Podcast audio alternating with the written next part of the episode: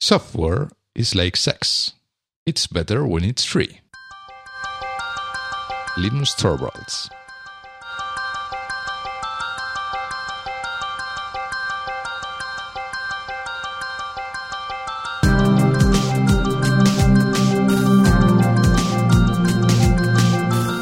Estás escuchando We Developers, el programa hecho por desarrolladores para desarrolladores donde hablaremos de lenguajes, frameworks, herramientas, tecnología y todas las demás cosas que hacen tan apasionante el mundo del desarrollo de software.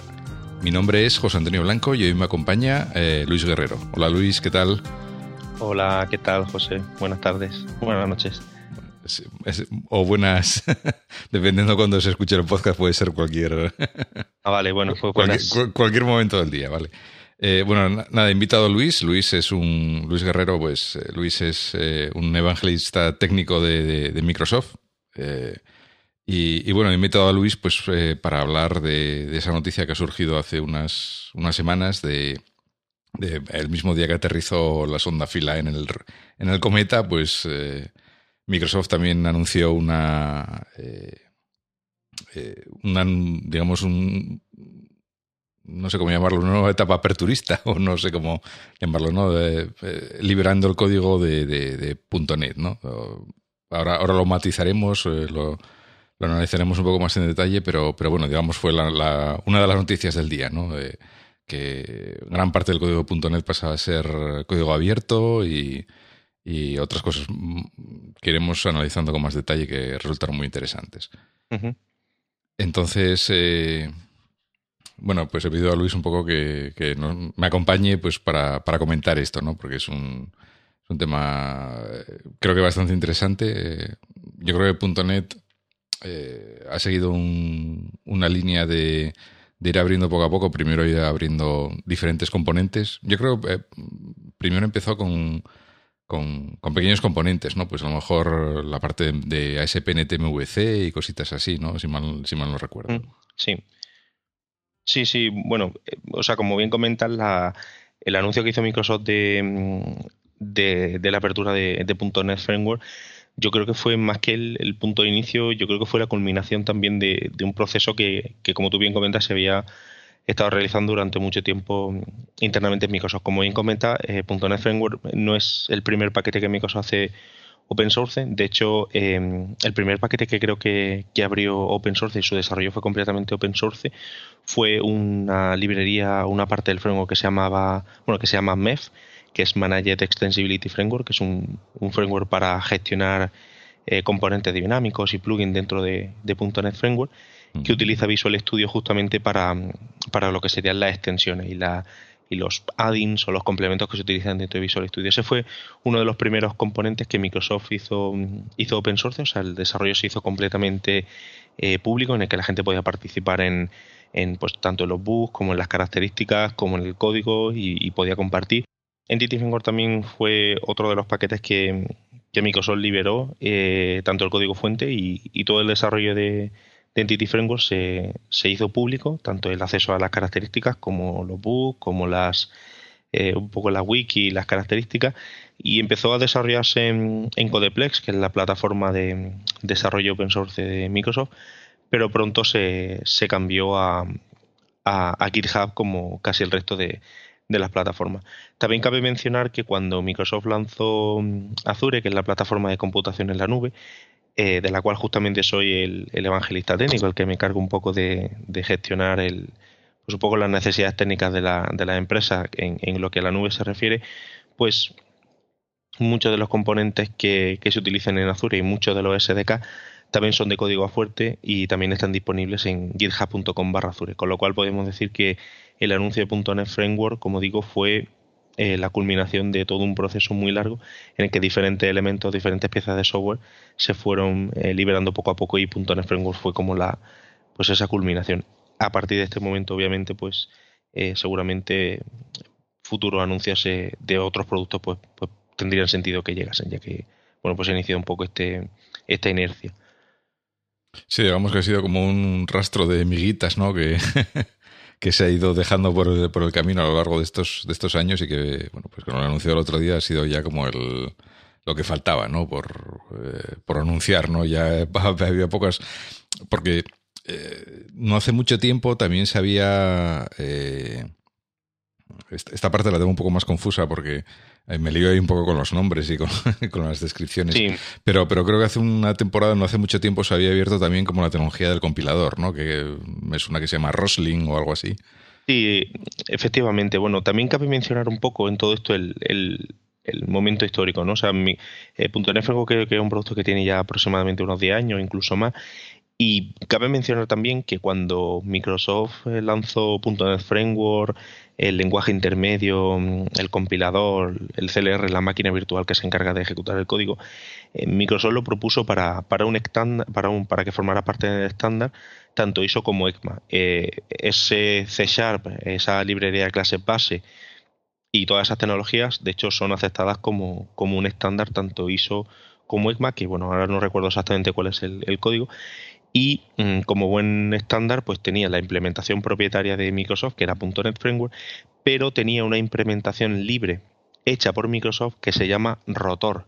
Esa implementación es una implementación que Microsoft liberó hace mucho tiempo y, que bueno, era como, el, como una especie de, implementación de referencia para que la gente que quisiera implementar .NET Framework en otros sistemas operativos lo tuviera de ejemplo. No, no, tanto la librería, sino el motor de ejecución, lo que se encarga eh, de ejecutar el código. Entonces, en ese sentido, eh, una de las mejoras que hizo Microsoft en la versión de C 6.0, que justamente la siguiente que se acaba de presentar, es mm, separar un poco el compilador y flexibilizar el, compilador para que eh, un poco lo que Microsoft hemos llamado lo que se llama compilador como servicio, no compiler as a service, que lo que permite es acceder al compilador con una serie de APIs para flexibilizar el cómo se procesa el lenguaje, cómo se analiza el código fuente y ser capaz de personalizar eh, eh, pues cualquier aspecto del compilador. También cabe mencionar que el, que el mismo creador de .NET Framework es el, fue el creador de Pascal, que es Andrew Helvers, no sé si lo pronuncio bien, que justamente, bueno, pues eh, creó César, ha creado Rosling, el compilador, y también está detrás de otro lenguaje que se llama TypeScript, que es un, un lenguaje que eh, es un lenguaje orientado a objetos, que es un superset de JavaScript que también pues, permite, por ejemplo, programar JavaScript con orientación a objetos y el resultado de TypeScript es un JavaScript que se ejecuta en cualquier navegador y también ese lenguaje es eh, open source, o sea, también cualquier persona podría eh, pues escribir estas mm, eh, aplicaciones hechas en, JavaScript, pero utilizando este lenguaje JavaScript, de TypeScript. Mm. Sí, bueno, indudablemente, bueno, como bien dices, Ander Heilsberg, yo tampoco sé pronunciar, porque me parece que este hombre es de, de, los países nórdicos, ¿no? Si sí. mal, no recuerdo, ¿no? O sea, es originario de ahí, es un apellido, es un típico apellido nórdico que nadie sabemos aquí cómo pronunciarlo, pero, pero sí es verdad que, es como uno de los eh, gurús del tema de compiladores y de lenguajes, ¿no? Ya desde los del tiempo de Borland, de, de Turbo Pascal, de Delphi, todo esto. Eh, y yo recuerdo perfectamente cuando se, se pasó a Microsoft y eh, creó el C Sharp y tal.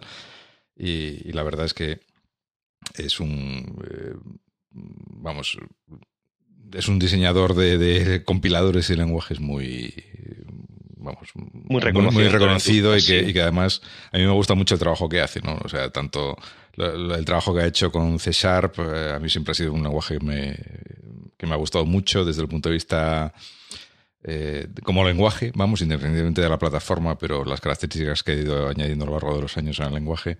Y, lo que ha hecho también, por, por, ejemplo, con TypeScript también es muy interesante, ¿no? Esa, Además, eh, eh, creo que es un que, es un lenguaje que se está mm, o sea que está habiendo cierta colaboración en el sentido de que TypeScript se está extendiendo a otras, eh, se están cogiendo ideas, para hacer otros dialectos de JavaScript e incorporarlos también en, el, en la siguiente versión de JavaScript, en el S6, o sea que... Efectivamente. Sí, de hecho, fíjate que en el caso concreto de TypeScript, que lo estás poniendo como ejemplo, eh, bueno, hay un framework muy famoso de desarrollo web que se llama AngularJS, que bueno, mm. la gente supongo que lo conoceréis, que lo desarrolla Google. Bueno, la siguiente versión de, de Angular eh, creo que va a estar hecha con TypeScript directamente. Mm. Porque a la gente de Google le ha parecido fantástico el lenguaje y, y lo van a hacer. Lo bueno de TypeScript es que al final genera un JavaScript absolutamente estándar eh, que se ejecuta en cualquier navegador, tanto móvil como Sí, sí, TypeScript, por ejemplo, sería también un, lenguaje que me interesaría pues eh, tratar en un futuro programa, ¿no? Porque me parece también una opción bastante interesante, qué es lo que hace, cómo lo hace, etcétera, ¿no? Pero bueno, dejando un poco TypeScript al lado, a un lado, eh, eh, lo que sí quería, bueno, eh, comentar, bueno, ya entrando un poco más en lo que se ha hecho en, el anuncio del, otro día. yo, y corrígeme si me equivoco, lo que se ha. es cierto que Microsoft ha liberado como una gran parte de, de lo que es el código fuente de .NET pero no, no es del, eh, no sé cómo explicarlo, no, es el código fuente del .NET que, del framework, ni es el framework completo, ni es el framework la versión actual, ¿no? Porque ahora hay una versión 4.5, creo que es. Sí. 4. o va a haber una 4.6 en breve, me suenan las dos versiones, ¿no?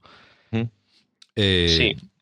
Pero, pero digamos que lo ha, lo ha eh, modularizado, ¿no? De alguna forma para, para hacerlo más modular y más independiente una forma, unos módulos de otros, ¿no?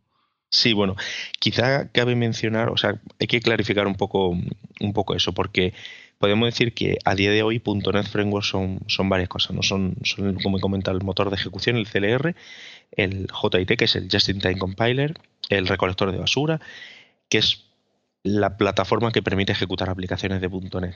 Y luego está lo que es la librería de clases, ¿no? O sea, las APIs que van a permitir poder desarrollar una aplicación de escritorio, una aplicación móvil, una aplicación de ASP.NET. Entonces, ahora mismo lo que ha anunciado Microsoft es .NET Core. .NET Core es justamente una implementación del .NET Framework, o sea, el motor de ejecución CLR, el Common Language Runtime, que está tanto disponible como para Windows como para Linux como para Mac. Es decir, que está el motor que se encarga de ejecutar pues, un ensamblado que contenga código de .NET. Además de eso, se ha eh, liberado lo que se llama el Base Class Library, que son las librerías básicas que permiten ejecutar las aplicaciones. Entonces, dentro de esta, de esta nueva implementación, eh, eh, una de las características que también se ha anunciado es ASP.NET VNext, que es como la siguiente versión eh, de ASP.NET. Esa versión de ASP.NET tiene la característica de que está absolutamente modularizado, no necesita Visual Studio para generarse como proyecto, se puede utilizar un poco parecido a Node.js, en el que tú simplemente lo que haces es soltar un montón de ficheros, pues en este caso SPX con código de César, y eso automáticamente se compila y se empieza a ejecutar. Y lo bueno de esa versión de ASP.NET MVC eh, VNext es que eh, es capaz de ejecutarse dentro de lo que es .NET Core y .NET Framework en la versión de escritorio. ¿Eso qué significa? Pues eso significa que a día de hoy Microsoft pues, tiene un producto comercial que es .NET eh, Framework que se ejecuta en todas las versiones de Windows, en el que se incluyen no solo ASP.NET, sino también eh, WPF, que es la tecnología para desarrollar aplicaciones desktop, es eh, Windows Communication Foundation, que es la parte de, gestión de, redes y de comunicación em, empresarial. Es también Workflow Foundation. Son un montón de, esos paquetes que se sigue eh, ejecutando. La eh, .NET Core es, pues a día de hoy, el, framework que va a permitir que los desarrolladores lo que pueden hacer son sean desarrollar aplicaciones de SP.NET MVC tanto en Windows como en Linux como en Mac eh, no solo van a poder ejecutar esas aplicaciones, sino que también las van a poder desarrollar pues utilizando otro tipo de, editores como por ejemplo Sublime o cualquier editor eh, de texto plano. Eso va a permitir que, bueno, pues tradicionalmente los desarrolladores para desarrollar ese tipo de soluciones necesitaban eh, Visual Studio y a día de hoy, pues por ejemplo, se se ha eliminado. Con lo cual, eh, .NET Core no solo es el motor de ejecución y es esa nueva versión de SP.NET, sino también es una nueva eh, manera de ver el desarrollo de aplicaciones web que va a permitir que cualquier desarrollador, independientemente de que utilice Visual Studio o no, o Windows o no, pues pueda desarrollar esa, esa aplicación, o esa aplicación web en ASP.NET. Mm. Sí, a ver, yo la impresión que la impresión que tengo es, eh, digamos que eh, Microsoft ha liberado todo el código fuente necesario como para poder construir aplicaciones en la parte servidor, ¿no? Sobre todo de ASP.NET y de ASP.NET MVC. Pero bueno, que se supone que tienes todo lo necesario, pues el compilador, el, el, CLR, el compilador Just in Time, el, Garbage Collection, las, las librerías bases necesarias, pues para compilar todo ese eh, todo lo que es el stack de, ASP.NET y poder ejecutarlo en cualquier plataforma, ¿no? Yo creo ese, puede ser un buen resumen de, lo que se ha liberado, ¿no? Efectivamente. Eh, lo que pasa es que mm, me parece que no está, por ejemplo, de las base class, libraries estas no, no, han liberado todo todavía. Me parece que inicialmente pues eh, habían liberado alguna una parte, ¿no? Y, dije, y por lo que comentaban, pues iban a ir liberando progresivamente eh, el resto de, las librerías, ¿no? Según las fueran acondicionando, ¿no? Supongo, para, para publicarlas en como código abierto. Claro, bueno, también ahí entra un poco el, el hecho de que .NET Framework pues utiliza muchas características de, de Windows que quizá para desarrollar en Linux o para desarrollar en Mac pues no tengan sentido. Entonces, por eso quizás em, el, el, nombre de .NET Core es bastante acertado porque lo que viene un poco a decir es que es la parte eh, mínima y fundamental que se necesita para desarrollar ese tipo de aplicaciones. Mm. Lo bueno que tiene este nuevo sistema es que eh, las aplicaciones de, .NET pues utilizan un sistema de, repositorio que se llama NuGet, mm. en la que los desarrolladores pueden bajarse paquetes con nuevas funcionalidades. Este nuevo motor utiliza también NuGet para incluso las propias partes de, de .NET Core descargarse como paquetes independientes y también que, de alguna manera pues se, pueda extender la funcionalidad de ciertas partes del, del, framework sin necesidad de tener que bajarse pues todo el runtime o, tenerlo que instalar desde cero. O sea simplemente despliega el paquete nuevo y, eso te da acceso a la funcionalidad nueva. Una, característica muy interesante que si lo entendí bien durante la presentación es que eh, Microsoft se comprometía a mantener, eh, o sea, a publicar de forma oficial versiones eh, no solo para Windows, sino también para Linux y para Mac de, todos estos componentes, ¿no? O sea que, digamos que ellos mismos se... O, bueno, o vosotros, vosotros mismos os comprometéis a mantener esas versiones eh, eh, actualizadas eh, para todas las plataformas, ¿no? Con lo cual creo que es interesante. Sí. Claro, efectivamente, porque al final, de hecho, el, o sea, el compromiso, o sea, detrás de todo esto también hay que recordar que está lo que se llama la .NET Foundation, la .NET Foundation, que un poco lo que viene es a, ser el paraguas en el que todo el desarrollo open source eh, multiplataforma eh, de .NET Framework pues tenga un soporte por, por detrás de la comunidad. Entonces, bueno, quizá en ese caso también hace, hay, sería interesante referenciar o, o recordar la posición de Mono y de, y de Xamarin, eh, que es bueno, una empresa, eh, Miguel de Caza, que ha estado apostando personalmente por .NET Framework y tiene un producto que se llama Xamarin Studio, que te permite desarrollar aplicaciones de iOS y de Android eh, directamente en C y tiene un, pues un runtime de, de .NET en, Mac, en, en, Linux, se pueden hacer aplicaciones de escritorio. Y, y, con este nuevo lanzamiento también una de las cosas que se, han, que se ha hecho por parte de Microsoft es pues eh, mantener una estrecha colaboración con esta empresa mm. para que esa implementación existente, que podemos decir es como una especie de folk en, Linux, ¿no? Como para que nos entendamos, no, no es a efectos prácticos un folk, pero bueno, sería como una especie de em, versión divergente de la versión principal, pues se vuelva a unir en un único camino para que podamos decir allá pues un solo framework eh, disponible exactamente igual en todas las plataformas. Y los desarrolladores lo que realmente hagan sea centrarse en desarrollar el software y, no en las diferencias del runtime en plataforma porque el Linux es de una manera, en Mac es de otro. Un poco para centrar todo ese tipo de, cosas. Sí, sí, porque lo, que lleva haciendo Xamarin todos estos años con Mono ha sido replicar, bueno, digo, Sí, digo replicar. Sí, sí, es una palabra. De forma independiente, sí, porque ellos, eh, digamos, han escrito el código mm, de forma independiente, sin tener acceso a ningún tipo de código fuente solamente con la especificación Efectivamente. que publicaba Microsoft, ellos replicaban esa funcionalidad de forma autónoma, ¿no? Entonces, eh, evidentemente, pues es. yo, vamos, personalmente creo que ha tenido. Porque además ha mantenido una posición muy estable durante todos estos años, eh, en el sentido de. Eh, de intentar mantenerse fieles a, a, la especificación, ¿no? Y de si en, eh, cuando una nueva versión del framework o del lenguaje sacaba una nueva característica, ya fueran generics, ya fueran programación dinámica, ya fuera lo que fuera, pues ellos intentaban seguir esa, esa estela, incorporar eso para, para no quedarse atrás. Y bueno, ahora supongo pues que evidentemente el, tener eh, acceso a, todo este código open source pues les va a facilitar enormemente o, colaborar eh, en ambas direcciones, ¿no? Porque bueno, a lo mejor hay cosas que ellos incluso han implementado mejor de forma independiente que la, que la implementación original, ¿no? Puede ser.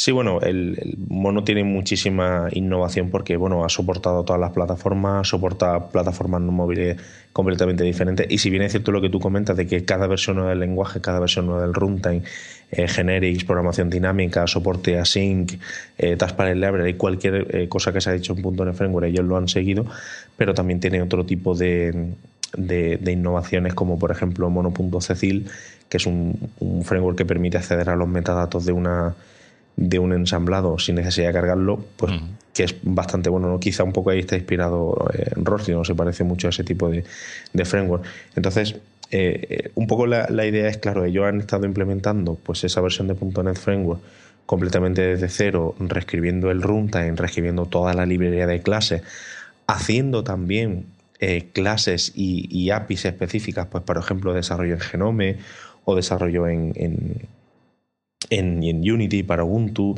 y cosas muy específicas de la plataforma que eran necesarias para cerrar ese gap para que un desarrollador de .NET Framework que quisiera, por ejemplo, desarrollar una aplicación eh, para Linux, pues tuviera todo lo que también Linux le ofrece, que en el caso de desarrollo de ventanas, pues completamente diferente a Windows, con lo cual un poco han cubierto todo lo que daba Microsoft, más cosas específicas que ellos han, han hecho, más por supuesto toda la parte de móvil, eh, Unity 3D, que también es otro producto que utiliza Mono por detrás, es el, este producto que te permite desarrollar el juego, con lo cual creo que están en, en, en muchísimos sitios. Y de nuevo, con .NET Core lo que van a permitir es que ahora solamente haya un runtime, ese mismo runtime se utilice tanto para la versión de ASP.NET como para, por ejemplo, em, pues una aplicación de Windows Form que esté en Linux, eh, una aplicación de Android o de, o de iOS, efectivamente. Una, de las cosas que, yo creo que también ha sorprendido bastante, eh, agradablemente en este caso, ha sido el, que, prácticamente últimamente todas las cosas se, publiquen en eh, todas estas eh, cosas de código abierto que ha ido publicando Microsoft, se publiquen en GitHub, ¿no? que ha resultado un poco sorprendente porque, bueno, se supone que Microsoft tenía su, su propio, digamos, entorno para publicar eh, código abierto como Codeplex o Codeplex. Sí. Eh, pero que mm, han decidido como un poco dejarlo de lado y, publicar todo en, GitHub, ¿no? Entonces, eh, yo creo que ese ha sido un movimiento que también ha sorprendido un poco a la, a la gente, ¿no? Sí, bueno, pero yo creo que en ese sentido no, no creo que eh, Codeplex se haya dejado de un, de un lado y no se esté utilizando, se sigue utilizando para otro tipo de proyectos que, que Microsoft sigue haciendo de open source, pero de alguna manera el mensaje oficial, y, de hecho es lo que se cree dentro de la compañía, es que Microsoft ha sido responsable y con un producto tan maduro como .NET Framework, en lo que han, hemos venido todo un poco a decir desde Microsoft es eh, vamos a ir eh, donde esté la comunidad. Y, y claramente en este punto de, de, hoy en día, pues si a cualquiera le pregunta dónde se desarrolla el mayor número de proyectos que tienen la mayor evolución, es GitHub. Hace unos años atrás hubiera sido SourceForge, eh, SourceForge o SourceForge, que sería efectivamente hace unos años atrás, pero bueno, esa plataforma ha quedado un poco eclipsada por GitHub. Entonces, el mensaje un poco de Microsoft es, eh, estamos comprometidos con la comunidad, con la comunidad open source y vamos a ir allá donde la comunidad está. Claramente, eh, cualquier persona diría que pues hoy en día GitHub es el centro del desarrollo de open source de, un montón de comunidades, con lo cual Microsoft lo tuvo muy claro en ese sentido. De hecho, eh, se aceptan pull requests. Eh, creo que desde el anuncio eh, los primeros 10 minutos ya se hizo una solicitud y ya se aceptó. Sí. sí, fue algo absolutamente impresionante.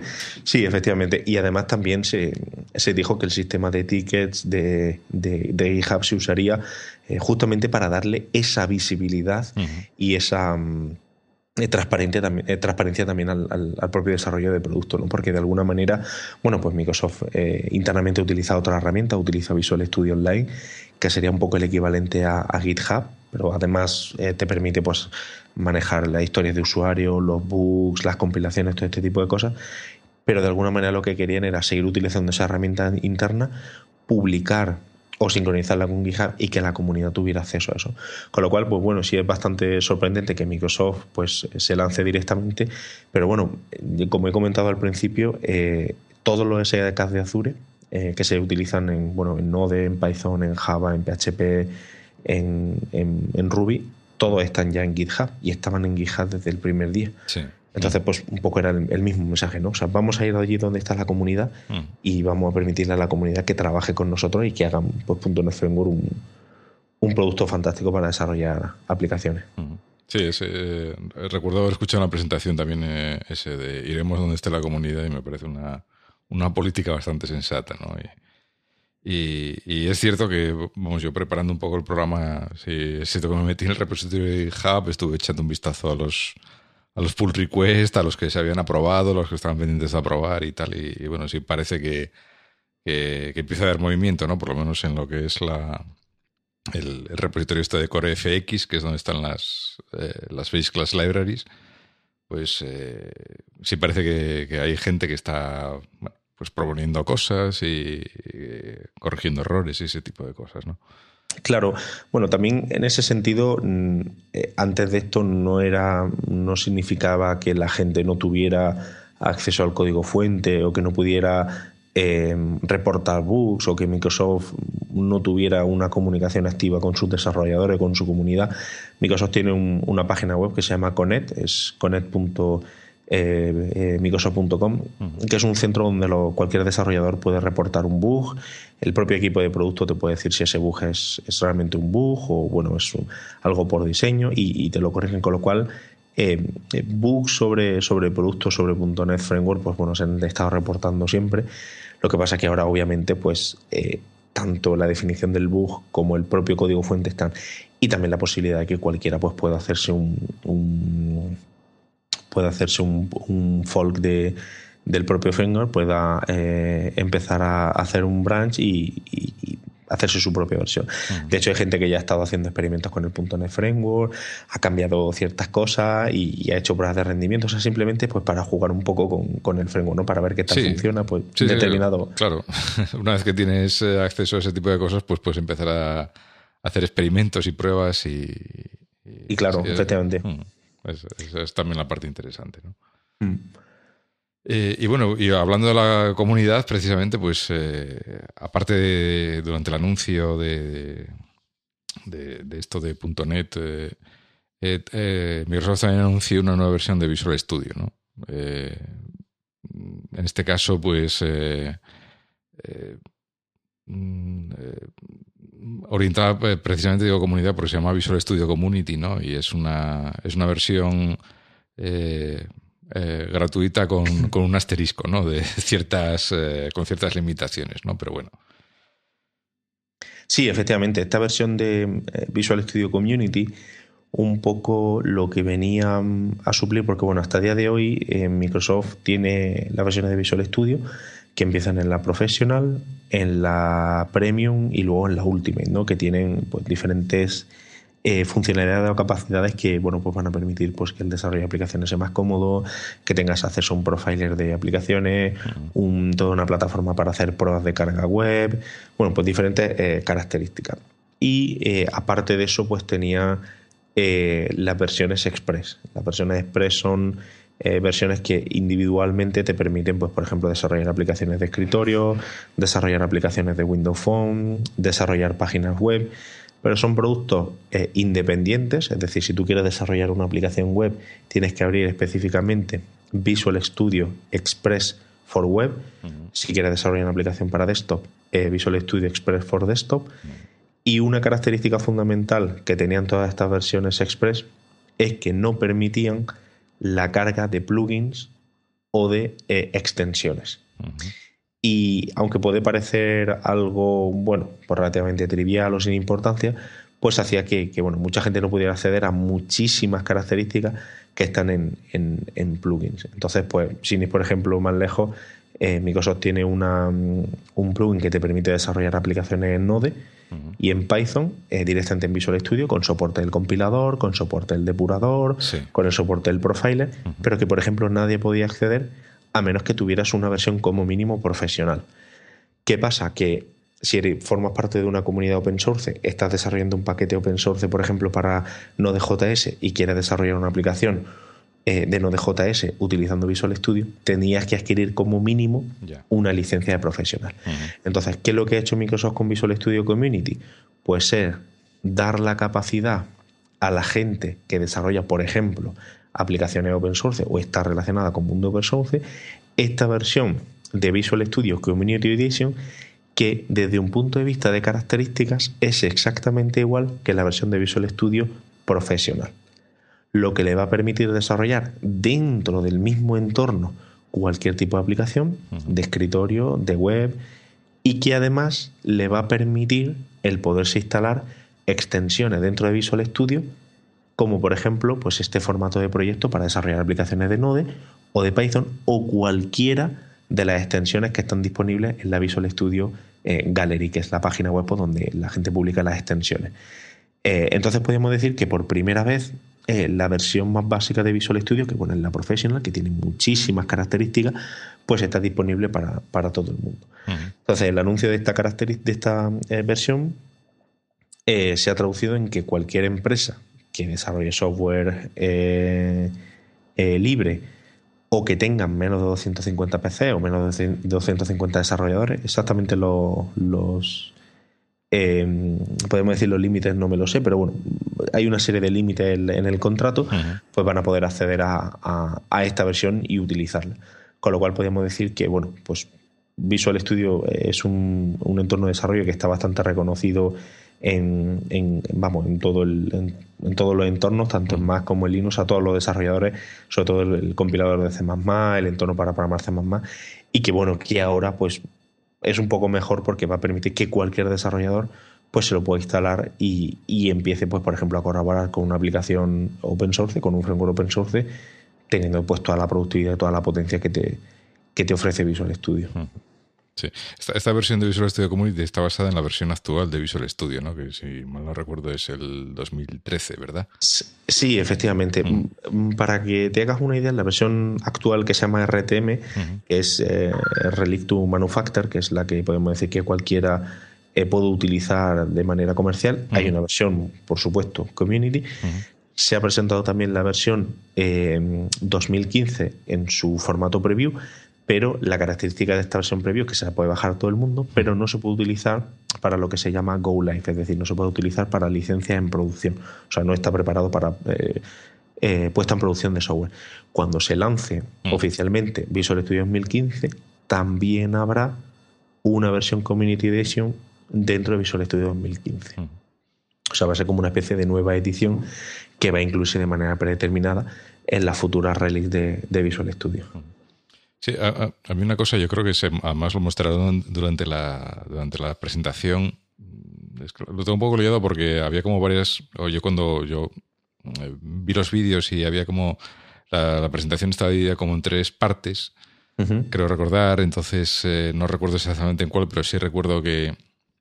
Eh, no sé si fue la parte que hizo Scott Hanselman, fue donde presentó lo, las, la Visual Studio 2015 y las características que traía. Y, una cosa que, personalmente me gustó mucho es el, que parece que en, esta nueva versión de Visual Studio se han esforzado tremendamente en integrar eh, otras herramientas que se, utilizan en, en, el, en el desarrollo pues de tanto de frontend como de, como de backend con Node, por ejemplo, pues herramientas tipo Gulp, Grant, Bower, eh, todo ese tipo de cosas, ¿no?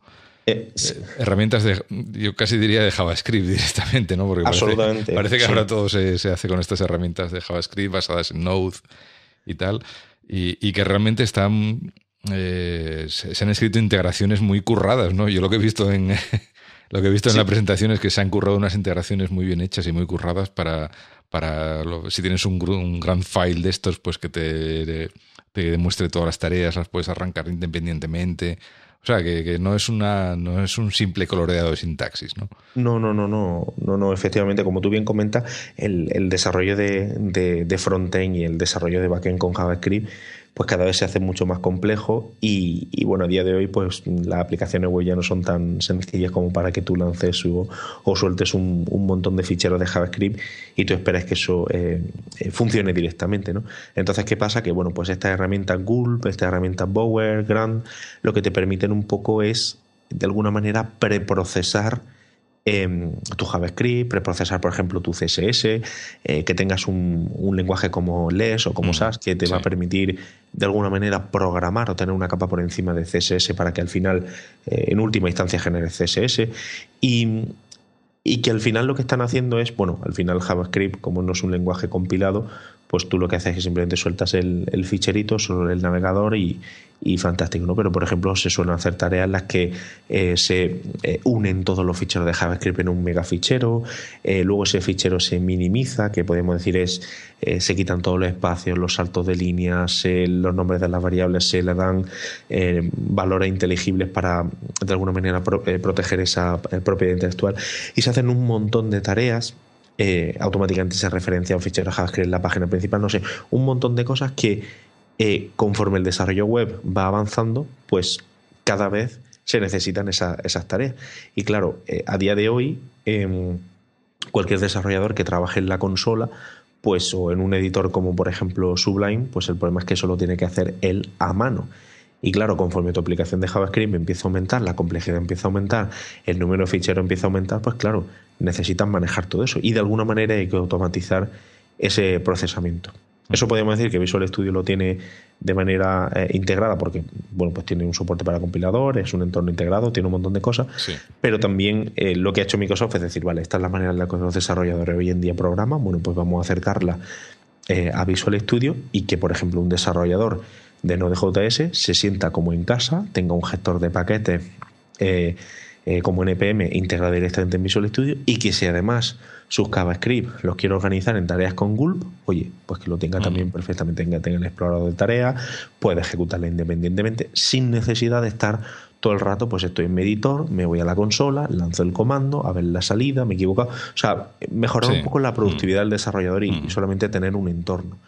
Entonces, sí, por supuesto, Visual Studio Además de estas características, bueno, un soporte mejorado de, HTML5 por parte del editor, eh, Browser Link, que es una característica muy chula porque te permite eh, conectar. Es una característica que solo funciona en, cuando estás desarrollando una página web en local, pero que eh, el típico escenario de ensayo, prueba y error. Eh, que los desarrolladores web suelen, suelen hacer cuando, por ejemplo, tienen una página web, están probando un CSS, están cambiando ciertas partes.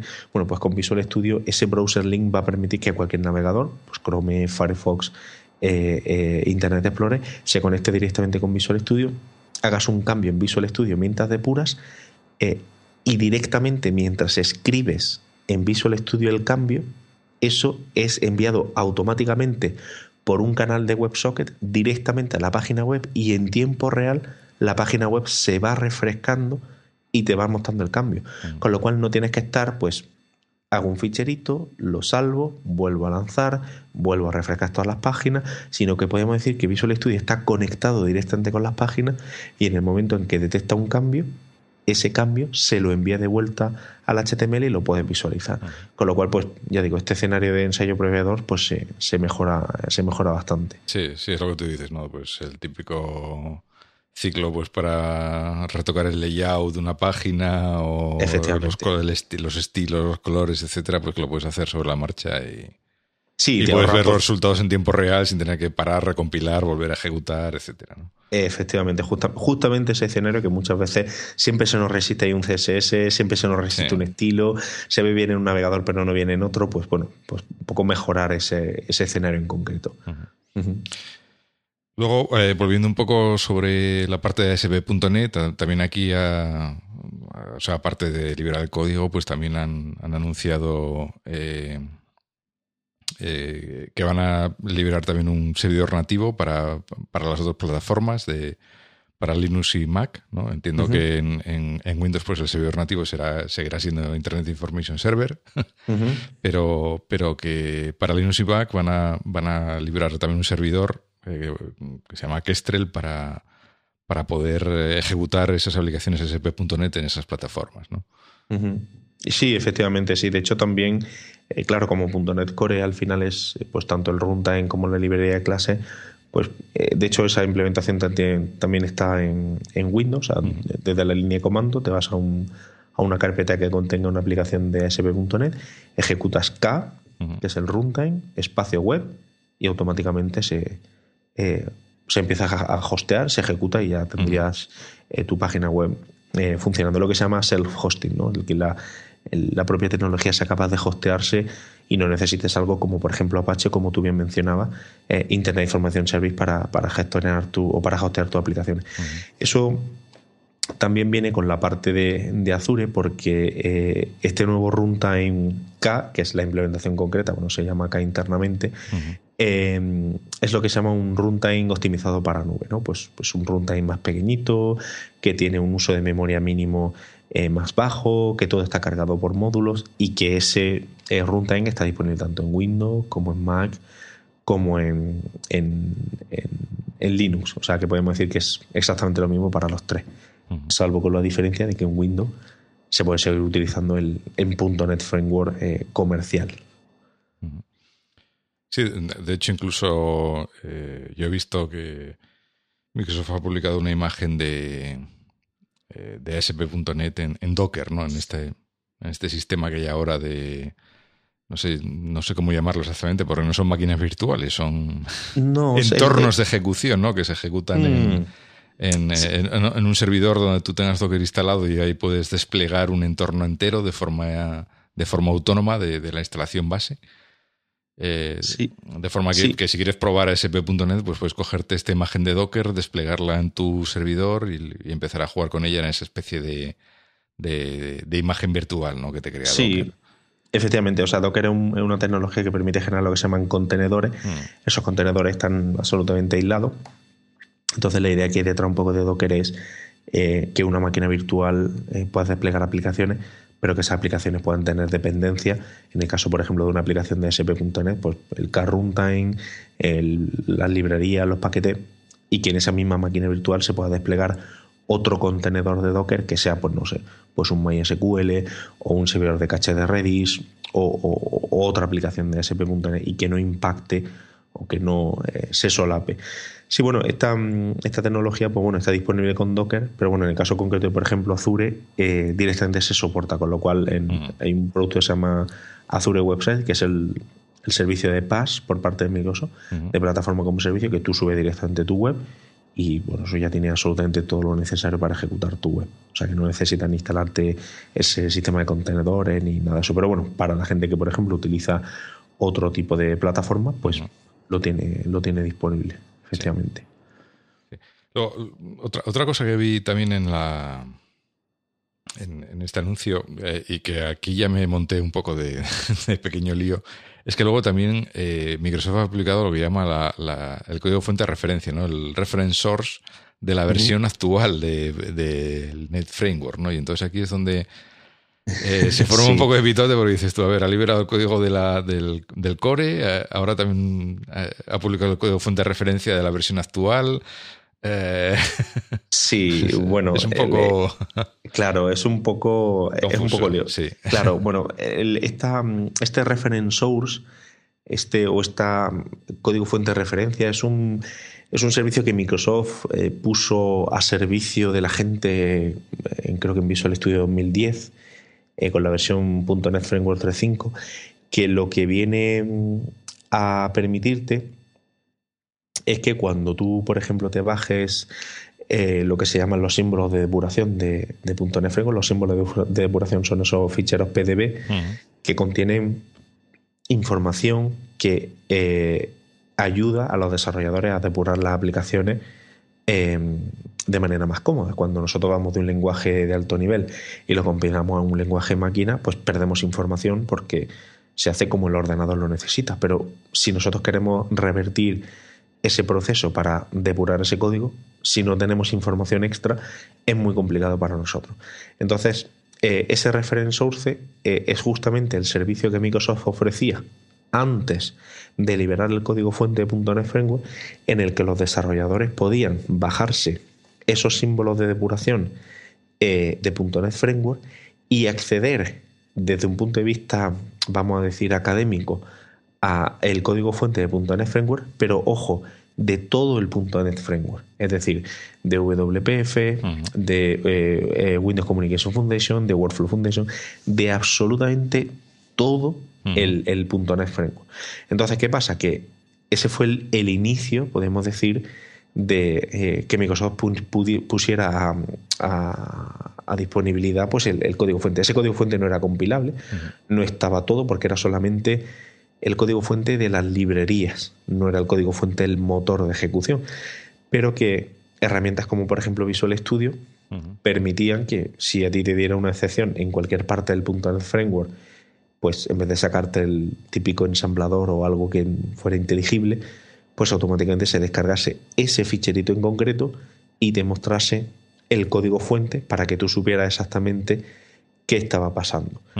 Em, como ya digo, este reference source es de todo el producto de, .NET Framework, pero no era algo que, la gente pudiera pues, utilizar o modificar o, hacer nada con él.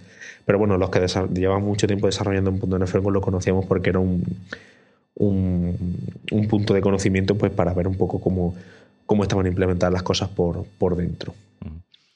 Hombre, bueno, una, ventaja que siempre ha tenido eh, .NET es que el, eh, normalmente los eh, incluso los ensamblados que forman parte de las de las librerías básicas por la naturaleza de cómo está diseñado el, .NET digamos contiene mucho metadato muchos metadatos sobre sobre el propio código ¿no? Sí, y, efectivamente. Y siempre ha sido relativamente fácil, siempre ha habido herramientas para descompilar, ya no desensamblar, sino incluso descompilar el código de, de un assembly del sistema, ¿no? De, yo me acuerdo, sí, sí, yo me acuerdo hace, lo que pasa es que esa herramienta luego no sé qué pasó, fue de ella. Eh, pero hace mucho tiempo había una herramienta que se llamaba Reflector, que te, permite, que te permitía abrir un cualquier ensamblado, pues eh, yo recuerdo haber mirado los de System Web, ¿no? Pues para enterarme un poco cómo qué era lo que hacía por dentro el, el, el sistema cuando le llegó una petición y tal. Y, y, te permitía desensamblarlo a código intermedio o a cesar. Entonces lo único que no podía, yo creo que lo único que no podía recuperar era el nombre de las variables locales, ¿no? Pero, pero bueno, el resto de los parámetros públicos, o sea, los parámetros públicos, el nombre de las funciones, de los métodos, de las propiedades, etcétera, como todos esos son metadatos del ensamblado, pues te lo recuperaba todo y te lo y era relativamente sencillo, ¿no? Sí, sí, de hecho esa herramienta sigue estando disponible. Mm. Lo que pasa es que lo compró una, una, empresa y ahora podemos decir es parte de esa empresa. Sí, pero, mm. sí, creo que la compró Redgate, si no, si no recuerdo mal, sí. Mm. Sí, sí, sí, efectivamente. Entonces, el, el, el, o sea, eso sigue estando disponible. Esa metadata era justamente una de las partes más atractivas del propio .NET Framework y que por supuesto pues hacían que se pudiera ensamblar. Pero claro, cualquiera podría echarle un vistazo ¿no? al, al, código fuente porque se, se podía ensamblar. Pero bueno, el, eso te permitía un poco saber cómo estaba hecho, que era un poco, ese reference source venía a facilitar ese proceso. y, pero claro, no te permitía hacer ningún tipo de, modificación, o sea, solo te permitía ver y no estudiar un poco, sí, cómo estaba hecho, pero no meterle mano, vamos. Efectivamente, efectivamente, efectivamente. Luego estos, estos días sí he visto, eh, eh, bueno, aparte de las reacciones de, la gente de, de, Samarin y de Miguel de Caza, que evidentemente pues ha sido toda una reacción, bueno, de hecho Miguel y de Caza creo que estuvo también en la presentación, ¿no? Como parte efectivamente, de, esto, pero bueno, que evidentemente a ellos eh, más que bienvenida a este, este movimiento de Microsoft de, del liberar código fuente. Eh, pero sí también he visto otras. Eh, hace poco, hace unos días, he visto una herramienta bastante interesante que es un, es un add-in para, para, Visual Studio que se llama el Portability, Portability Analyzer, que, que eh, lo que te permite es pues darle un proyecto un, un, fichero, un ensamblado, lo que sea, y te, te dice cuán portable es a, través de las diferentes plataformas. y, y es curioso porque por lo que veo aquí, en, las opciones que te da, pues eh, no solo incluye el, framework de .NET y, la nueva versión de SP.NET, sino Mono, eh, Xamarin Android, Xamarin iOS, o sea que eh, se ha abierto un poco a todas las eh, plataformas que soportan ahora mismo el entorno, el framework de .NET, ¿no?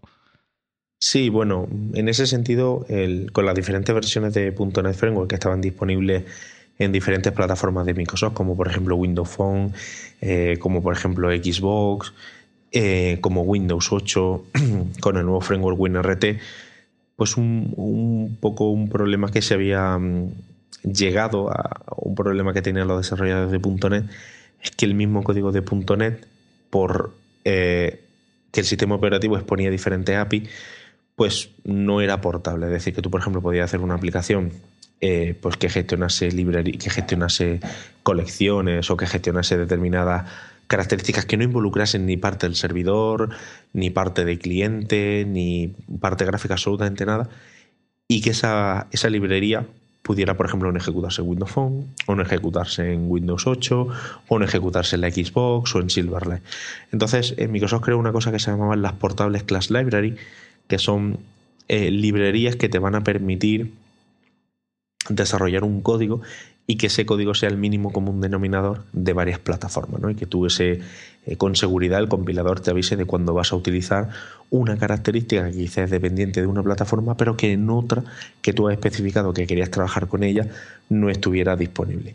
Estas portables que las libraries eran muy interesantes porque permitían que cualquier desarrollador escribiera código y todo lo que escribiera en ese fichero con el IntelliSense de Visual Studio y el soporte del compilador fuera para todas las plataformas que él hubiera marcado, pero eso no estaba disponible para la plataforma de Xamarin. ¿no? Entonces el problema que, se tenía era que, claro, mucha gente desarrollaba esas aplicaciones portables o esas librerías portables para, por ejemplo, Windows Phone y Windows Store, que son las aplicaciones de la tienda de Windows 8, y ese mismo código de lógica de negocio puro mm. se lo quería llegar a Xamarin para Windows, eh, Xamarin para Android o Xamarin para ellos, y no pudiera por problemas de licencia.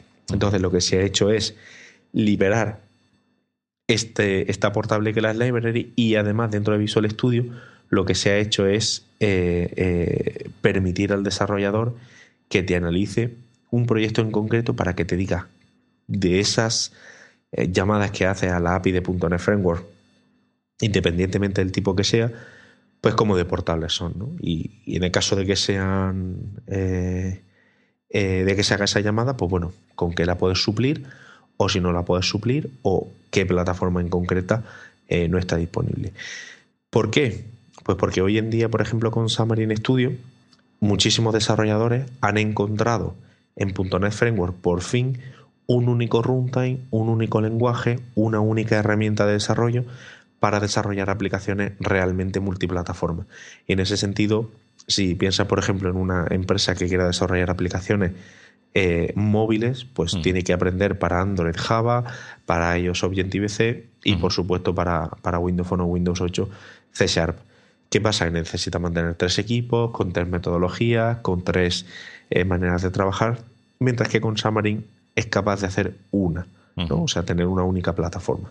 Claro, la interfaz de usuario puede variar, porque de hecho cómo se desarrolla en iOS y cómo se desarrolla en Android, visualmente es completamente diferente. Y en Windows Phone lo mismo.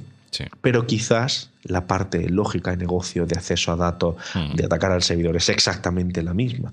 Es hacer peticiones web, es guardar datos, es serializar datos, es leer datos en JSON. Y esa parte, que puede en algunos casos llegar hasta un 60 o un 70%, puede ser común. Y claro, pensar en la posibilidad de tener una librería de lógica de negocio compartida entre tres plataformas tan absolutamente diferentes como Android, mm. como iOS o como Windows Phone, pues claro, desde el punto de vista de, una empresa que piense en ahorrar costes o en, poder hacer más cosas con el mismo dinero, pues desde luego es algo muy atractivo.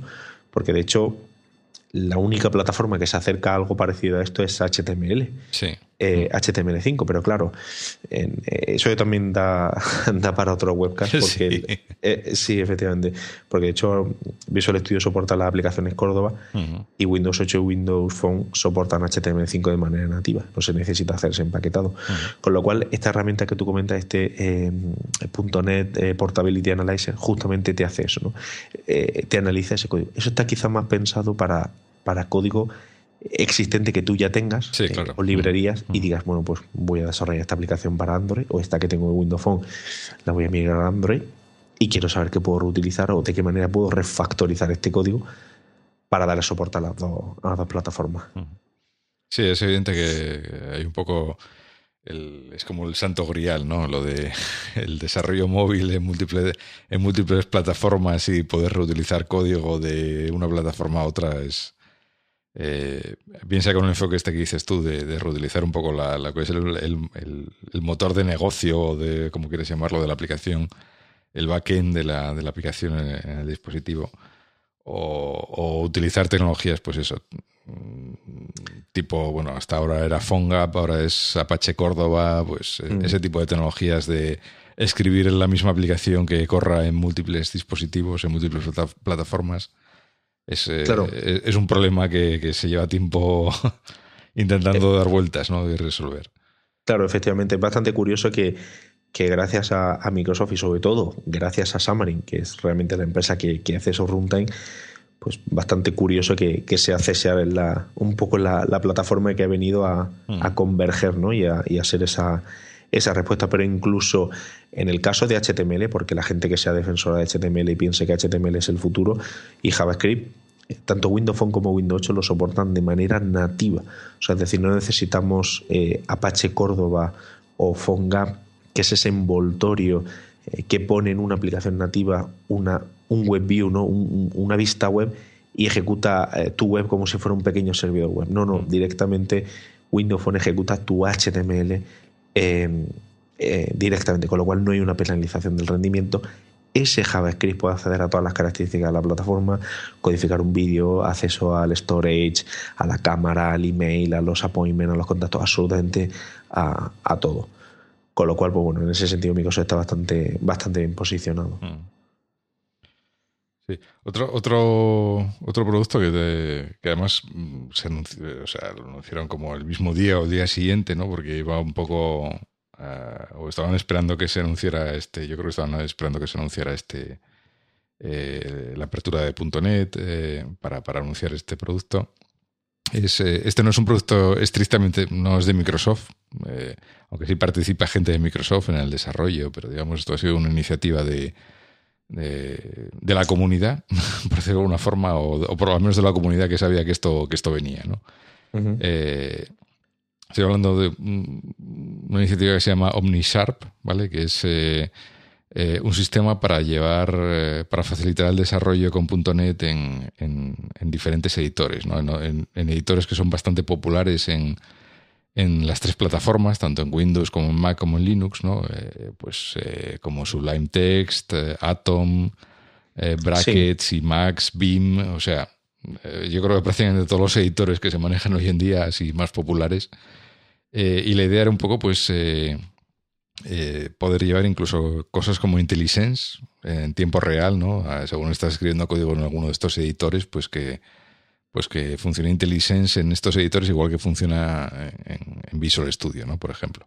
Sí, efectivamente. De hecho, la verdad es que la manera en la que lo han, lo han hecho es bastante ingeniosa porque en el caso concreto de, Sublime, pues bueno, tú lo que tienes es una vista en la que tiene el sistema de, de archivo a la izquierda normalmente, con todas las carpetas, todos los ficheros que forman parte de tu aplicación. Y conforme tú vas escribiendo, pues eh, bueno, pues lo más que hace es que te colorea, te ponen las llaves de abertura y de cerrado, pero bueno, pues no te sugiere un poco eh, si estás trabajando dentro de un ensamblado, pues cuáles son tus métodos, eh, cuáles son tus propiedades, comentarios sobre esas propiedades. Toda esa, esa capa de productividad tú la tenías en Visual Studio, pero claro, ahora como con ASP.NET eh, VNext ya no necesita Visual Studio para programar en Linux, por ejemplo, para programar en Mac, pues claro, eh, podía seguir programando directamente con pues, sabiéndote todos los ensamblados, sabiéndote mm. todos los paquetes. Eh, eso, pues, por supuesto, lo puede hacer, es perfectamente válido, porque de hecho tienes un compilador que te va a permitir, antes de que tú se lo pongas en producción, saber si tu aplicación es correcta o no. Pero este OmniShare, que es un, es un plugin de, de, de Sublime, lo que hace es que utilizando la, potencia de Azure, lo que hace es que analiza tu código fuente y conforme tú vas escribiendo, va enviando esos caracteres a un servidor y te va sugiriendo tanto clases como namespace como propiedades que son susceptibles de ser algo que tú estás utilizando en local. Y además lo cacheas local. Con lo cual, de alguna manera, lo que te permite es tener toda la productividad de IntelliSense para que conforme tú vayas escribiendo, el propio producto te vaya haciendo una sugerencia de si quieres utilizar una clase o si quieres utilizar un método. Con lo cual, eh, yo creo que esto, por ejemplo, es bastante interesante porque eh, Sublime, yo creo que a día de hoy, no sé si, corrígeme si me equivoco, creo que esto, por ejemplo, con JavaScript no lo hace. Y, en el momento en que tú necesites utilizar un framework como por ejemplo Sales o Express, que tiene muchísimo código suyo, con muchísimas referencias de muchísimos paquetes, eh, o te sabes los nombres de las propiedades o los nombres de los objetos, o eso no funciona. Mientras que con este producto de OmniSharp, pues tú conforme escribas vas a saber exactamente eh, pues, qué vas a necesitar, cómo se llama la clase, cómo se llama el, método, cómo se llama eh, esa propiedad y, podemos decir de alguna manera mejorar tu productividad. No tenés que esperar a ejecutar la página, darte cuenta que te has equivocado en el nombre, que no era, eh, no sé, length, si no era length o count o algo así, y poder hacerlo directamente. Con lo cual, muy buena noticia porque, como ya digo, cualquier desarrollador con, con, un editor como Sublime, que como tú bien comentas, la gente está muy acostumbrada a, utilizarlo como editor, eh, pues va a poder utilizar para desarrollar sus su aplicaciones de ASP.NET. O sea, muy, muy, muy interesante. Sí, sí, además a mí me ha parecido bastante ingenioso el sistema, ¿no? De, eh, porque, bueno, yo por lo que he leído, lo que, lo que, como decías, ¿no? Lo que, según vas escribiendo, lo que le va pasando eh, es la información a, un módulo que, que, si entendí correctamente, está ejecutando Roslyn por detrás, está ejecutando el, compilador. entonces el compilador puede analizar semánticamente qué es lo que estás escribiendo y entonces sugerirte, hacerte la sugerencia correcta desde ese punto de vista. ¿no? Entonces... Sí, sí, es, muy, muy, muy ingenioso. La verdad que hay una conjunción de tecnología para que tú escribas más cómodo que es bastante remarcable. Sí, sí. Y lo, que decías de JavaScript, precisamente yo creo que es uno de los problemas que intenta resolver TypeScript. ¿no? De, el, problema de JavaScript es que las variables las variables nunca tienen tipo declarado, ¿no? Entonces, claro. ¿qué, tiene la variable? Ah.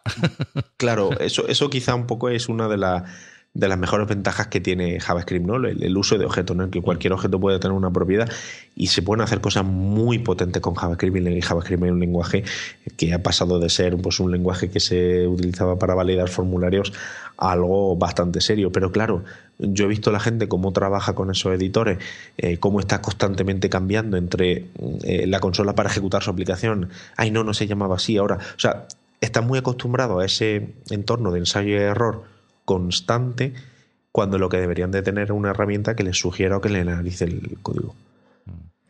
Sí. Perdón. Eh, y bueno, para cerrar un poco, porque yo creo que ya hemos analizado bastante todo, todo lo que se anunció ¿no? Eh, en ese, día. Y digamos un poco las, las, cosas que han ido surgiendo posteriormente a, colación de, de, ese anuncio, ¿no? Eh, un poco, pues, eh, mirando un poco al futuro, ¿no? De, qué va a pasar a partir de ahora con una vez hecho este anuncio, ¿no? Eh, pues yo creo que tendremos, como decíamos antes, el, el .NET Core que está centrado sobre todo en desarrollos de la parte servidor, ¿no? pues una colaboración más estrecha con Mono, como decías antes, soporte para tanto Windows como Linux, para hacer aplicaciones.net. Una parte que me, parece muy interesante que mencionaste antes es eh, esa modularización ¿no? mediante, mediante Nuget, de forma que tú puedas coger eh, exactamente los paquetes que te interesen para, solo para tu aplicación sin tener que, cargar con todo el framework, sino solamente con, la parte que te interese. y, creo que también es interesante el que eh, incluso dentro del mismo servidor, cada aplicación pueda ejecutar su, su versión del framework, ¿no? Que, que ya no, no, hay esa dependencia sobre qué versión del framework está instalada en esa máquina para si va a afectar a mis aplicaciones o no, si cambio la versión del framework, las aplicaciones irán funcionando, ¿no? Creo que es muy interesante eso de que puedas eh, restringir una versión del framework a una aplicación y que, y que eso sea independiente del resto del sistema, ¿no?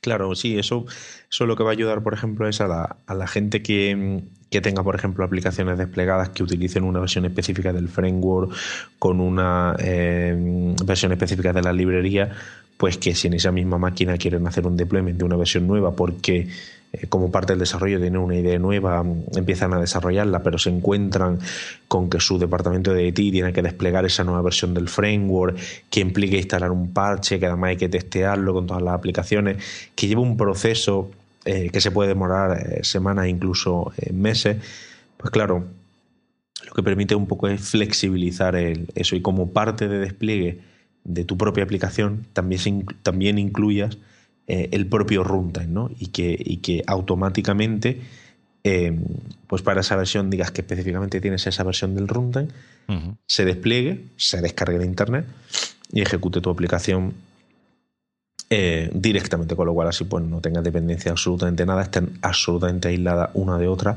y no tengas por qué pues, tener esa, pues esa dependencia. y, por último, la pregunta del millón. Eh, a ver. La, evidentemente, bueno, eh, eh, digamos en esta, en, esta en este anuncio, pues Microsoft se ha centrado mucho en, liberar la parte, digamos, más de servidor, ¿no? Algún, día, algún día veremos la parte más de desktop liberada o funcionando en otras plataformas. Pues bueno. ¿Veremos algún día Visual Studio corriendo en un Mac? Bueno, eh, de eso se ha hablado, se ha hablado mucho. Y, bueno, yo la verdad es que no, no te puedo responder a esa pregunta, pero lo, que sí te puedo decir es que WPF, mm. que es un poco la tecnología que hay, que hay por detrás que utiliza eh, Visual Studio y otras muchas aplicaciones, está tan absolutamente en su modelo de desarrollo y en su concepción, tan integrado dentro de eh, el modelo de desarrollo de aplicaciones de Windows, que necesitaría un esfuerzo, un esfuerzo de ingeniería muy fuerte eh, para poder separar ese, ese, ese, modelo. Si bien es cierto que WPF, por ejemplo, eh, utiliza por detrás DirectX para mm, acelerar por hardware toda la composición de la interfaz de usuario y todo lo que se dibuja, eso no significa que tú eso le quites OpenGL, o sea, le quitas DirectX, le ponga OpenGL y automáticamente eh, funcione, porque no la cosa no, no es así. Pero eh, mucha gente ha preguntado sobre WCF, también eh, Communication Foundation, sobre WPF. Y bueno, mm, Microsoft mm, con cada versión de, en el caso concreto de ASP.NET, lo que ha hecho ha sido separar cada vez las partes, hacerlo menos dependiente de Windows, hacerlo menos dependiente de la plataforma y, y, más lo que se llama autocontenido. ¿no? Y eso ha permitido que ASP.NET MVC se pueda ejecutar en cualquier plataforma. Ese mismo esfuerzo, eh, hacerlo para WPF o para Windows, eh, Windows Communication Foundation, me parece un esfuerzo eh, titánico.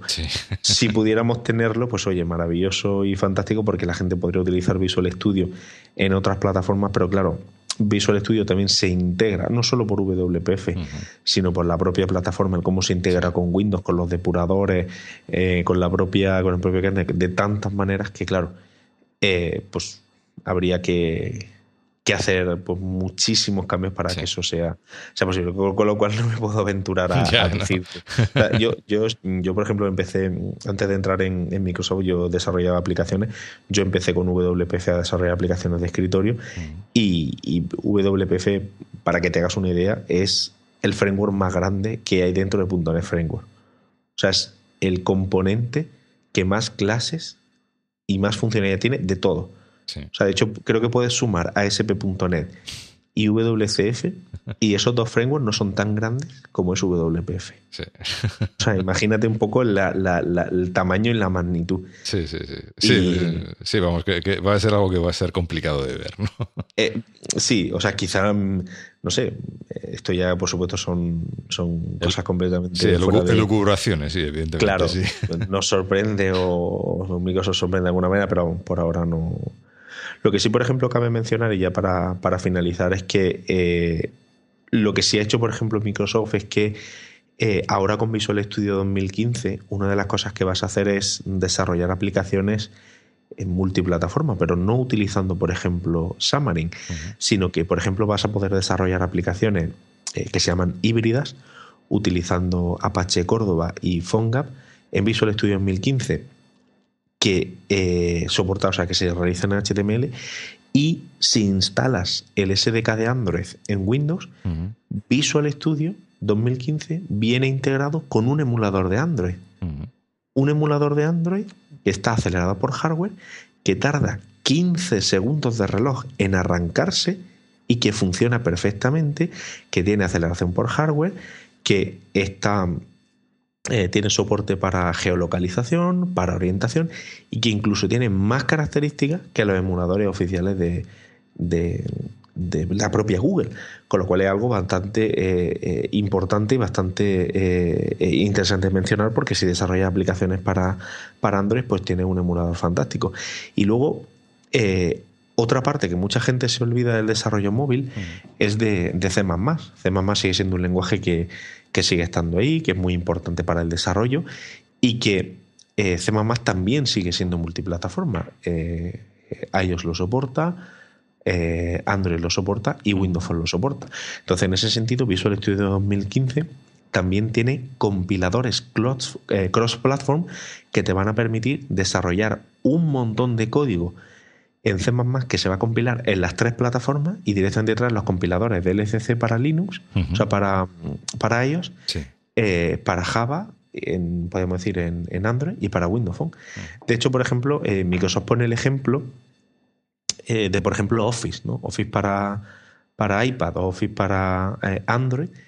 el código fuente de esas aplicaciones de Office es exactamente el mismo código C de las aplicaciones de Windows de las versiones de escritorio. Eso es algo bastante importante porque Microsoft, cuando ofrece la versión de eh, iPad eh, de Office, esa versión de, Word, ese código de C es exactamente el mismo código de C de la versión de Word de escritorio. Solo que luego hay una pequeña capa de integración con la propia plataforma que te va a permitir que hagas esas cosas en concreto. Con lo cual, bueno, Sí, eso, evidentemente es importante porque también quiere decir que eh, futuras versiones pues eh, serán más sencillas de mantener en todas las plataformas simultáneamente, ¿no? Sin, tener que dejar ninguna plataforma atrás ni...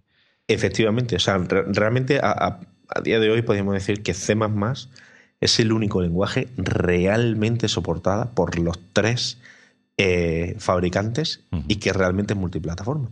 Lo que pasa es que, bueno, pues C++ tiene sus cosas y, quizás eh, no todo el mundo está tan acostumbrado a programar. y No es el lenguaje más popular del mundo, ¿no? Claro. Eh, no, no y, efectivamente es un lenguaje muy potente, se pueden hacer muchísimas cosas, es muy moderno, pero bueno, no tiene quizá para determinados escenarios la potencia que tiene C o la que tiene HTML, pero bueno, depende un poco. Pero bueno, en el caso concreto, no. nosotros contamos la historia de, Office para, para iPad y de Office para Android, que ese mismo código que está en esas aplicaciones es ese mismo código de C de las versiones de, escritorio, de hecho, de la versión del documento de Word que tengo abierto ahora mismo. Ah. O sea que también, y bueno, y eso con Visual Studio 2015 también se va a poder desarrollar. Con lo cual, un poco, eh, todo esto que hemos estado comentando sobre la apertura de, de, Microsoft al mundo open source, pues por un lado es el que eh, desarrolladores puedan desarrollar aplicaciones de ASP.NET en otras plataformas, pero también es acercar otras plataformas al desarrollo de Windows y al desarrollo con, Visual Studio. Con lo cual a día de hoy en Visual Studio puedes desarrollar aplicaciones con C++, aplicaciones híbridas con HTML, aplicaciones nativas con C Sharp eh, y con Xamarin y luego por supuesto aplicaciones con Node, con Python, con PHP y con absolutamente todo. O sea que podemos decir que Visual Studio se está eh, convirtiendo en una plataforma eh, de desarrollo independientemente de lo de que tú como desarrollador o como empresa pues elijas, ¿no? Si decide elegir Node o, o lo que considera oportuno. Sí. bueno, nada, eso ya así como comentario final, así en plan ya un poco jocoso, te diré que esto me lo cuentas hace 10 años. Sí. y te hubiera dicho, tío, que fumas. Sí, sí, absolutamente. Eh, eh, sí, es bastante curioso ese comentario porque hoy, por ejemplo, en, en, Madrid ha habido un evento de open source de, de Azure sí y, eh, uno de los bueno ha venido Juan Tomás García el uno de los el presidente de Hispalinus de, de, España no una figura bastante icónica del mundo open source en España a un evento de Microsoft no y de hecho es la segunda vez que viene eh, tengo que agradecérselo, agradecérselo personalmente porque la verdad es que eh, Juan Tomás es una persona muy muy muy agradable en el trato y muy maja y, acepta todo ese tipo de cosas. Y al final, eh, uno de los organizadores, Manrique, eh, ponía una presentación de PowerPoint o una presentación en la que decía, eh, esto era Microsoft hace 10 años, ¿no? Y salieron unas declaraciones de Balmer que decía, Linux es el cáncer, ¿no? Y, sí, sí, literalmente, ¿no? en inglés, pero literalmente. Sí, sí, sí. Y ahora este nuevo CEO que tenemos, pues salieron unas declaraciones diciendo, pero literalmente Microsoft ama Linux. No, de, hecho, de hecho he visto la slide con una foto con, eh, con él de, de, de, Satya con la slide de fondo, el corazoncito y todo. Efectivamente. ¿cómo, ¿cómo, han cambiado los tiempos? Hay que ver, ¿eh? ya. Claro, nos hacemos todos mayores, ¿eh? nos hacemos todos mayores. Claro, sí, eso por ejemplo es una cosa bastante interesante porque yo que trabajo mucho con, con Azure, pues bueno, mm. el, la gente piensa que Azure pues, es la plataforma donde tú despliegas Linux, o sea, Windows, perdón, despliegas .NET Framework, pero la gente no sabe que se soporta Linux, que se soporta Oracle, que se soporta absolutamente un montón de software eh, open source y que, y que Microsoft está muy comprometido y que la calidad del hipervisor para tanto Windows como para Linux es exactamente igual, que no son ciudadanos de segunda clase, no son ciudadanos de primera clase en Azure y, y que, como tú bien comentas, eso hace 10 años, vamos, sería absolutamente impensable. Sí, sí, sí. En ninguna de las dimensiones. Sí, yo, recuerdo, además eh, no fue hace mucho. Eh, en el mundo en el mundo Mac pues eh, hay un bueno pues hay, un señor que se llama John, John Gruber no que es como el, el, fanboy mayor del reino efectivamente. Además no se puede definir mejor. Sí sí. Además bueno yo creo que él mismo lo reconoce no y, fue muy curioso y además eh, eh, causó mucho cachondeito también al respecto porque eh, precisamente una, una, aplicación que escribe, que han escrito él y otras dos personas, que se llama Vesper, que es para, para iPhone, es una aplicación para tomar notas y tal. En, en la última versión, pues tiene la posibilidad de subir las notas a la nube, etcétera. Y entonces, en vez de, en vez de utilizar iCloud, que es la plataforma Mm, nativa de, de, Apple para, para, el iPhone, pues decidieron utilizar Azure, ¿no? Y salían en un vídeo pues explicando las ventajas, eh, salía John Gruber y, y el desarrollador, ahora no me acuerdo cómo se llama, me acuerdo cómo se llama su blog. Sí, sí, sí. Inessential.com se llama el blog, pero no me acuerdo del nombre del, del, desarrollador, ¿no? Eh, explicando pues cómo les había, les había facilitado el tema de Azure y tal. Y claro, hubo mucho cachondeo en la comunidad Mac diciendo, John Gruber. Sí, el de dar patrocinando, o sea, explique sobre una plataforma de Microsoft, ¿no? Parece que es como eh, el infierno se congeló de nuevo, ¿no? Absolutamente, absolutamente. Sí, sí, además este señor que, bueno, todo lo que habla sobre en su blog, que además muy minimalista, sí, sí.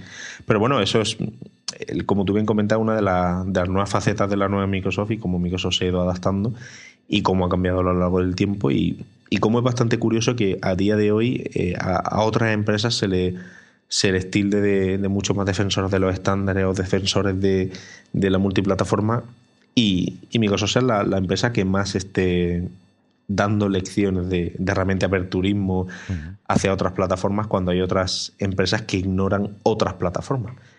Y, bueno, en ese sentido, pues bueno, sí, lo de Darin, o sea, lo de este hombre de John Goober, pues fue, vamos, la gente, yo, yo creo que cuando la gente de Microsoft, de Apple, lo vio en la conferencia de desarrolladores de Microsoft, dijeron, bueno, este señor, ¿qué le ha pasado? ¿Le, qué, le han dado, qué le han dicho o qué le han prometido para que ese buen señor, defensor de iPhone como él solo, eh, lo decía? Pero bueno, al final, pues supongo que él tendrá su negocio y habrá considerado que Azure es lo que lo que mejor le viene y oye, pues fantástico.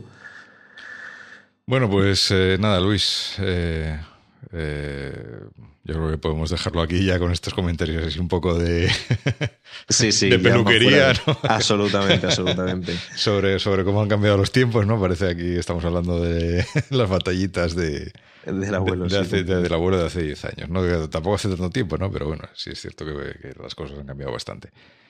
Y, bueno, nada más agradecerte muchísimo que te hayas dejado caer por aquí, por el podcast, y nos hayas eh, contado un poco, comentado un poco toda esta jugada de, de, cómo Microsoft se ha moviendo, se ha ido moviendo hacia el mundo open source y hacia todas las herramientas que de, de, este ecosistema open source, ¿no? Porque yo creo que no solamente que, como hemos ido comentando, no solamente eh, que haya hecho opensource.net, ¿no? Una parte de .net, sino también cómo se ha integrado con todo el ecosistema open source que ya, que ya existe para desarrollar este tipo de aplicaciones y que, yo creo que realmente es un movimiento muy, muy importante.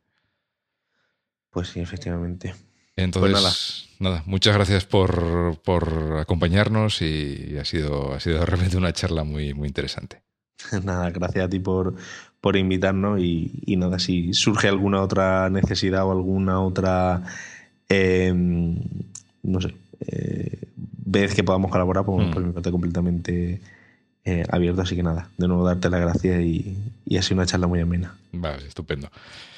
Y bueno, nada más por este programa. Eh, pondré en el de los de las diferentes cosas que hemos ido hablando, pues eh, pondré los correspondientes enlaces en la entrada en la entrada del blog, ¿vale? Aunque bueno, tampoco es muy difícil de, localizar todo este tema de, pero bueno, por, del OmniSARP y, y de los diferentes repositorios de, que están en GitHub con el código fuente de, que hemos ido comentando, pues eh, los pondré como en la, entrada del blog correspondiente a este capítulo.